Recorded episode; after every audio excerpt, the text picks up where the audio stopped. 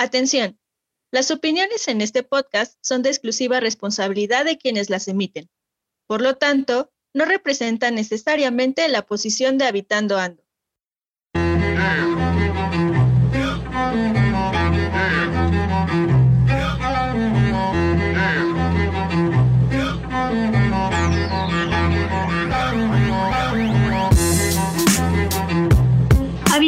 Habitando Ando es un podcast dirigido a todas y todos los habitantes de cualquier lugar que sin importar el contexto, viven, sienten y piensan el territorio según su andar.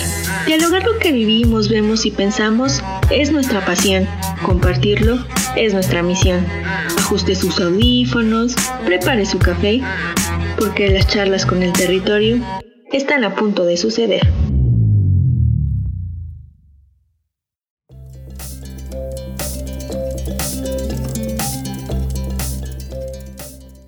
Qué bueno que llegaste, Blanquita. Ten tu cafecito, ahora sí platiquemos a gusto.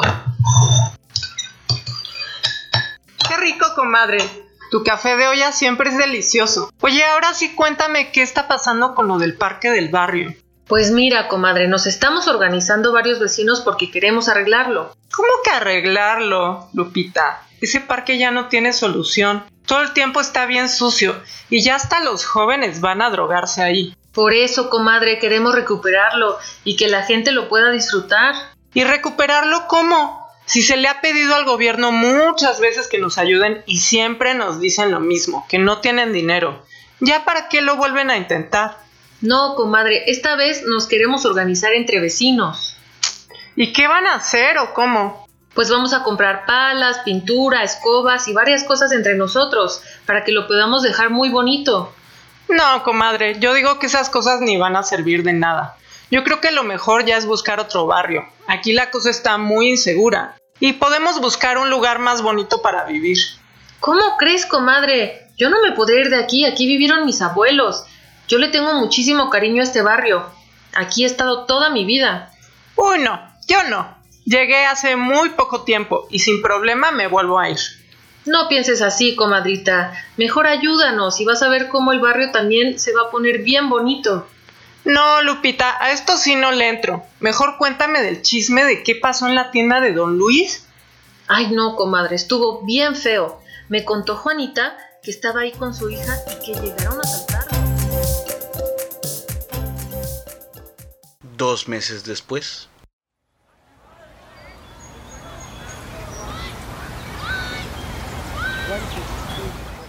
Blanquita, ¿cómo estás? Qué bueno que vienes a la inauguración del parque. Comadrita, ahora sí me dejaste sorprendida. ¿Cómo lograron todo esto? Lucy está muy feliz en los juegos. Creo que nunca había podido jugar así en la calle. Te dije, comadrita, solo fue cosa de organizarnos. Hubo de todo. Quienes podían ayudaban con lo que tenían. Yo solo puse mis manitas, pero por ejemplo, don Chucho el carpintero nos ayudó fabricando las bancas y los juegos del parque. Don Paco, el jardinero, nos ayudó poniendo todas las plantas y hasta nos dio un curso de cómo cuidarlas. E incluso Doña Mari, que ya es mayor, se encargaba de todos tuviéramos comida y agua para poder seguir trabajando. No, pues sí estuvo padre. Hasta da gusto ver a nuestras familias aquí reunidas. Ya mejor no me quiero ir del barrio. Ay, qué gusto escuchar eso, comadrita. Y qué bueno que pudiste venir. Esa es la idea, que este parque sea para todos. Oye, pues a ver si luego nos organizamos para recuperar el terreno abandonado que está del otro lado del barrio, ¿no? Sí, ya nos estamos organizando. Si quieres te invito a las juntas que estamos teniendo para ver cómo va a ayudar cada quien. Sí, Lupita, me gustaría mucho poder ayudar. Yo te aviso, Blanquita. Me voy a buscar a Pepito, ¿eh? ¿Quién sabe dónde se metió ese chamaco? Sí, comadrita, yo también voy por Lucy a los juegos. Nos vemos pronto. No olvides avisarme de la junta de los vecinos. ¿Y tú, habitante, contribuirías a que las ciudades fueran para todos?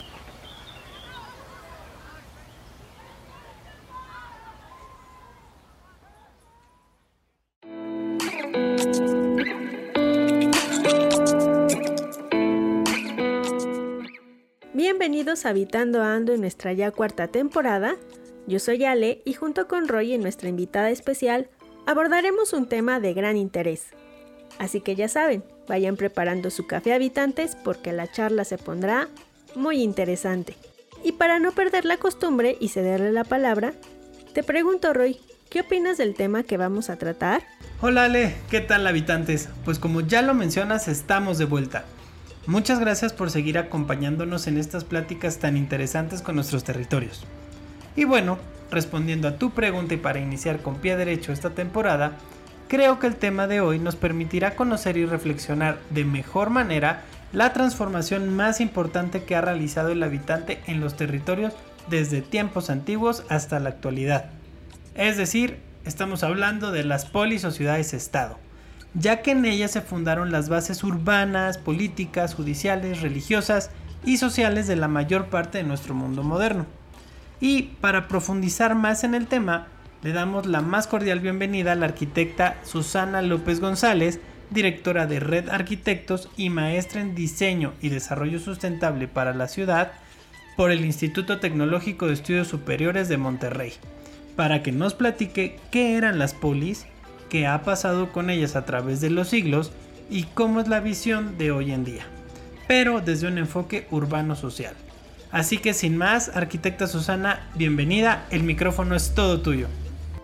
Muchas gracias a todos los habitantes y ahora hablaremos de los habitantes de las polis y qué eran las polis y por qué nos parecemos mucho a los griegos, nos hemos dejado de parecer y habría prácticas que retomar eh, como habitantes actuales. Bueno, muchas gracias, arquitecta Susana, por estar con nosotros y con nuestros habitantes. Y bueno, para ya comenzar con este tema, quisiera que primero nos pudieras explicar ¿De dónde nace este concepto de ciudad? El concepto de ciudad-estado, que así está, así se escribe, así se debe de, pronunciar, viene de poleis, de polis, de una concepción griega, que es una estructura de un centro urbano fortificado, por lo general, la mayoría de las ciudades, y con un una serie de espacios de templos y espacios sagrados eh, y públicos y con un área de cultivos alrededor. Eso es el origen de la ciudad-estado. Se dice ciudad-estado porque tienen sus, son independientes y soberanas y tienen sus propias características, su identidad. Perfecto. Pero bueno, ¿y cómo se configuraban estas ciudades-estado? O sea, ¿quiénes habitaban las ciudades? Las ciudades eran habitadas por, los hombres eran los considerados los habitantes, los ciudadanos, eh, que habían nacido de padre y madre, todos tenían sus reglas, pero estamos hablando un poco general, de por ejemplo de Atenas, ¿no? de padre y madre ateniense, las mujeres no eran consideradas ciudadanas ni los infantes ni los esclavos. Entonces, bueno, ahí ya hay varios estratos de, acuerdo a la, a polis que te, que te refieras. Y las ciudades pues obviamente estaban marcadas por gente que se dedicaba a la política, ¿sí? gente aristócrata, que viene de Aristóteles esa palabra, también viene que son los educados, la gente que se dedicaba a hacer guerra, dependiendo de la ciudad era como, como se dividían, y pues en todos estaban los idiotes, que son las personas que no tenían interés en los asuntos públicos, sino solamente en los propios. Entonces, bueno, ahí, ahí chequen qué tan, cómo, cómo nos parecemos a esas estructuras hasta la fecha y no, ¿no? Somos igualitos. Claro, y son estructuras sociales que, como lo mencionas, se moldean de acuerdo con lo que la ciudad nos ofrece. Pero entonces en esos tiempos, ¿cuál era la importancia del ciudadano con su territorio? Si ustedes cierran los ojos un ratitito mientras escuchan este, este podcast con su café, mezcalte o lo que vayan a tener en la mano, eh, hay una cita muy bonita que dice ahí que cuando describen una ciudad, entonces un griego describe su ciudad y dice que es todo montañoso y sombreado y tiene muchos manantiales. La ciudad está bien provista de edificios públicos, de gimnasios, de templos, de teatros, de cuadros, y una agora que está, que está excelentemente situada para todos los fines comerciales y públicos de la ciudad. Así es como un griego de esa época hablaba de su ciudad, imaginaba su ciudad y se hacía presente en las ciudades. Entonces, aquí es, por ejemplo, otra pregunta que, les lanzamos a, nuestros habitantes, es ¿cómo te está formando tu ciudad? ¿Qué vocación te está dando? ¿Te está formando como una persona agresiva? Porque a lo mejor así está el medio, te está formando como una persona rica en cultura, como alguien solamente con objetivos financieros, las ciudades dan carácter al, ciudadano, o sea, al habitante. Entonces, ahí creo que está muy interesante platicar eso. Para los griegos, la mejor forma de vivir posible era estar en una ciudad, es decir, pues ya habías pasado la prehistoria, el, nomadismo, de estar de aquí de un lado para acá, y las ciudades, las estructuras de las ciudades era la mejor forma de vivir bien, ¿no? No nada más de vivir o de sobrevivir, sino de vivir bien, eh, que sea igual para todos, así fue concebida, ¿no? O sea, con igual de oportunidades para todos. De hecho, cuando está pensada la ciudad, pues te das cuenta que no edificaban en los cultivos, ¿no? o no hacían vivienda donde estaban las zonas de ejercicio, etcétera, ¿no? La Acrópolis, que eran los templos, la parte más alta de la ciudad, porque eran refugios ante inundaciones, etcétera, estaba todo perfectamente pensado. Entonces, la identidad de un griego se basaba en el orgullo de su ciudad. Por eso se dice Tales de Mileto, porque tenían que decir la ciudad donde venía, porque hablaba justo de cómo era la ciudad de donde venían, si era una ciudad más enfocada a la guerra o al comercio o a la cultura. Entonces era una forma de presentar. Entonces eh, la identidad para, para, un heleno pues estaba basada en la, la constitución de ciudad y el hecho de que los arrojaran de la ciudad, de los exiliaran, que se llama ostracismo eso, eh, pues era la muerte, ¿no? Porque era vivir como un bárbaro, vivir como un animal. Entonces, para ellos que eran personas con una cultura desarrollada, pues estar dentro de una ciudad y fomentarla para que hacerla crecer y fomentar la identidad y, que estuviera bien, pues era, hablaba muy bien de ellos, ¿no? Y es interesante lo que mencionas, dado que la identidad, la sociedad, la unión, tan antiguos que pareciera que hoy en día están cambiando esa, esa visión de una ciudad-estado que tenemos, ¿no? Aquí es importante recalcar que, por ejemplo, para tres autores Imagínense, esto es súper importante decirlo.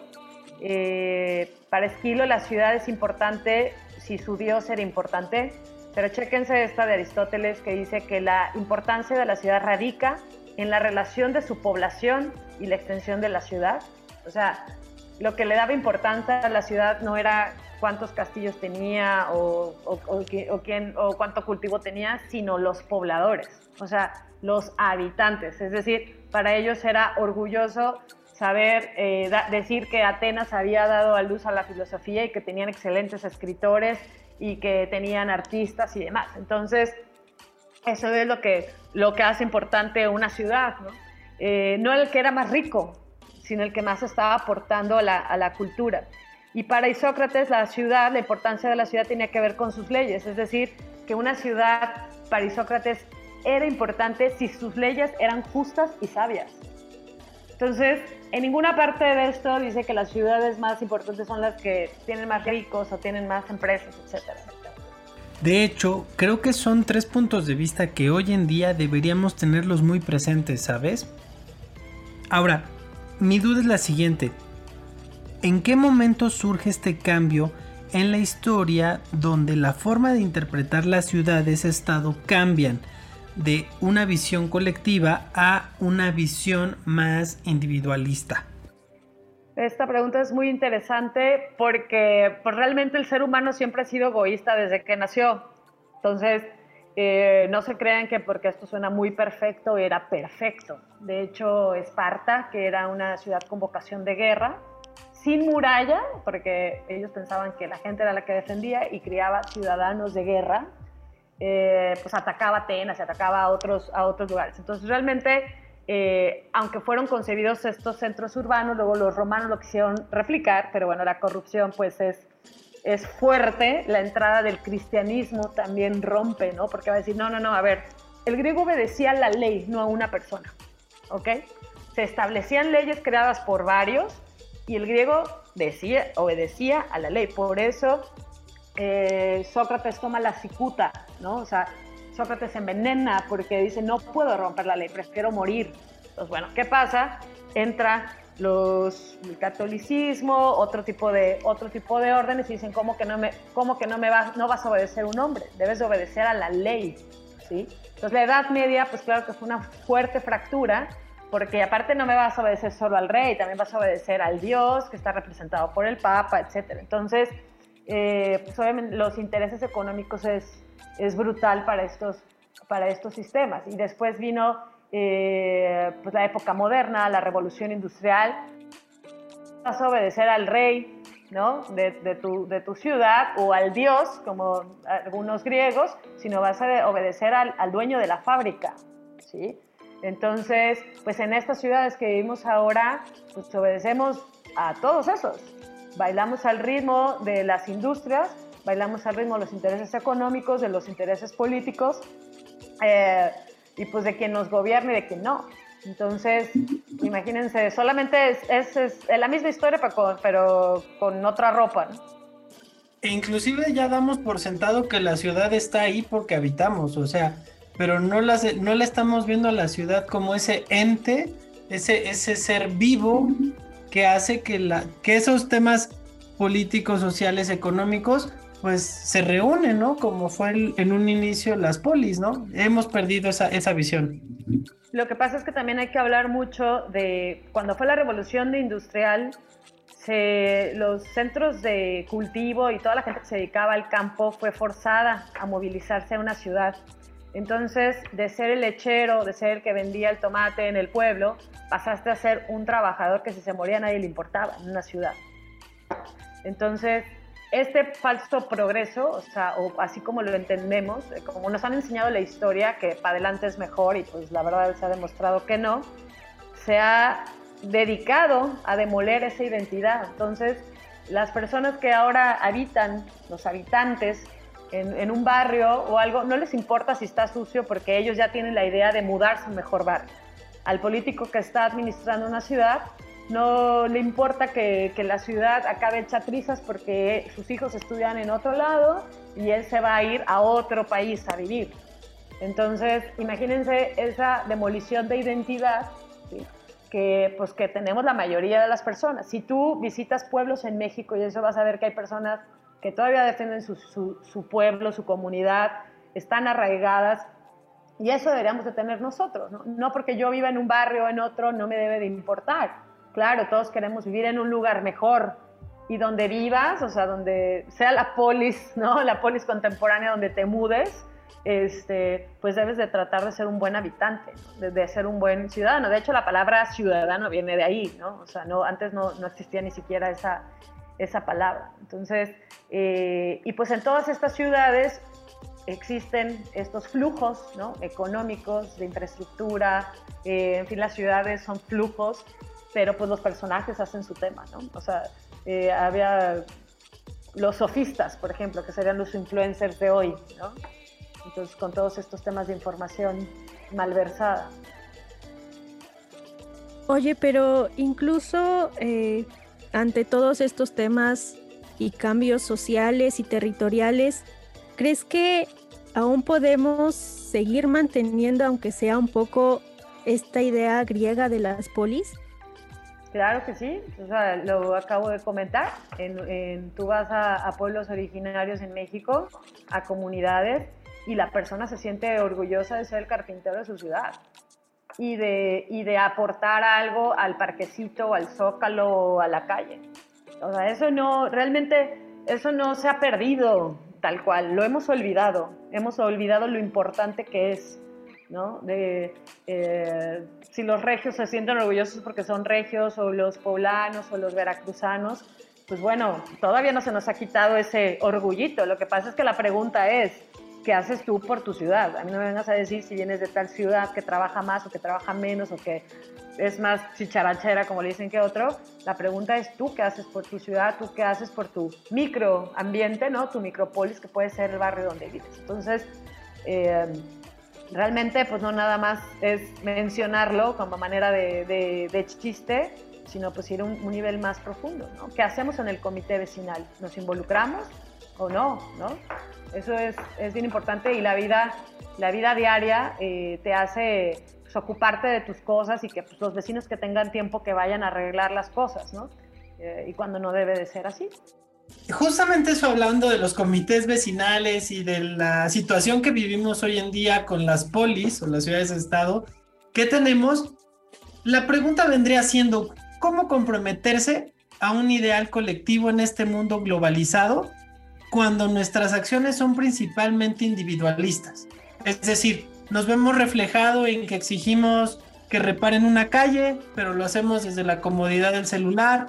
Eh, exigimos que todo se arregle, pero no buscamos esas maneras de asociarnos con las demás personas y exigir a los tomadores de decisiones esas mejoras. Entonces, es un, es un gran reto los que tenemos enfrente. Totalmente. los griegos fomentaban mucho el diálogo, ¿sí? Era parte fundamental de su estructura de pensamiento. Y aquí solamente tenemos una agora de reclamos que se llama Twitter, ¿no? O los chats de vecinos donde solamente hay quejas pero nadie hace nada. Hay mucha denuncia pero poca acción. Eh, ¿Cuál es la reflexión al futuro? Pues que reflexionen cuánta acción y cuánto, y cuánto reclamo hacen diariamente. Entonces siempre lee uno de eh, quejas y quejas y quejas, eh, pero pues realmente la acción la tenemos nosotros. Y que también la forma de entender la política, que no son partidos políticos, entender lo político quiere decir eh, entender cómo está estructurada tu ciudad, ¿no? tu barrio, tu universidad, todo eso tiene, eso son entender lo político, ¿no? Pero pues hemos malentendido que democracia, que es también un concepto de origen griego, eh, es ir a votar, cuando eso es electoralismo, producto del siglo XIX. La democracia, tal y cual está en el libro de Aristóteles, en el libro de política, es, es buscar la igualdad para todos, para que sea una mejor ciudad. Entonces, pues en el momento que nosotros decidimos eh, o nos imponen también nos imponen a, votar por una u otra parte para que haga y tape los baches o que haga puentes o que conserve los manglares porque es verde o amarillo o de derecha a izquierda, pues ahí nosotros estamos cediendo una voluntad a un desconocido que no le importamos. Entonces es increíble que no podamos concebir nuevas formas de organización política. Seguimos pensando que este sexenio nos va a salvar uno y al siguiente el otro y así, o un partido y otro. Entonces, uno es la reflexión acerca de qué tanto involucramiento tengo en las acciones inmediatas de mi comunidad y que también debemos organizarnos. Debemos organizarnos para promover otras formas de, porque ya se ha demostrado años y siglos que esta forma de organización política electoralista, o sea, partidaria, fascista, este, no nos ha llevado a ningún lado. ¿no? Entonces, seguimos siendo pensadores de que, de que alguien más me lo va a resolver.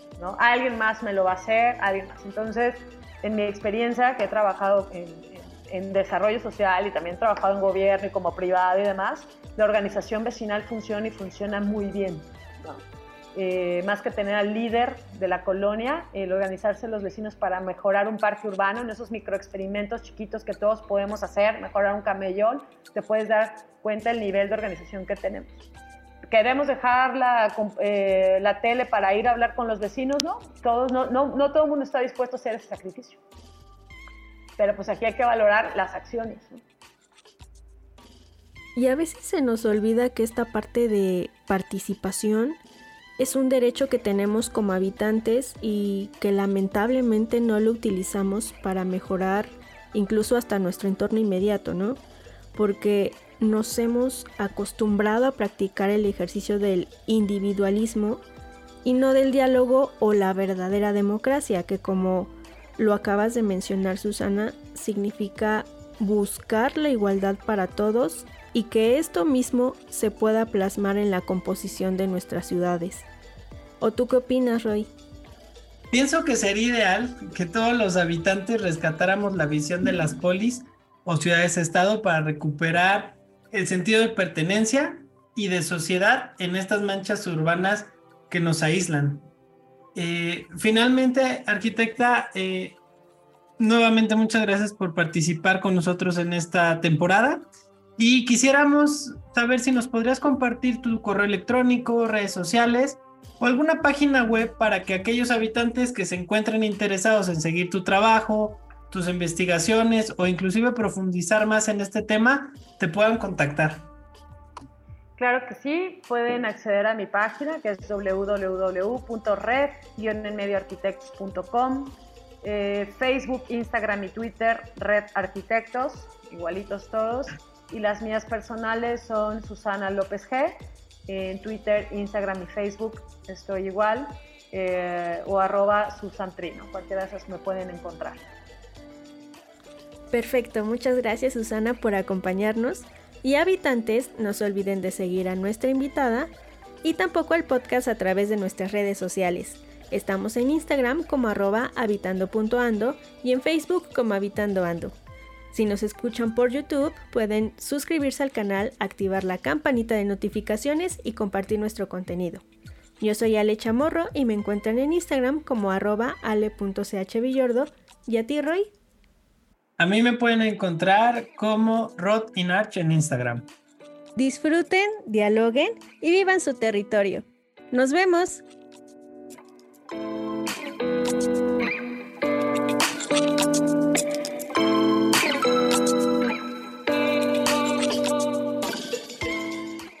Habitando Ando es un podcast creado por académicos, alumnos y egresados de la maestría en Hábitat y Equidad Socioterritorial de la Ibero Puebla. Síguenos en Instagram como arroba habitando.ando y en Facebook como habitando ando.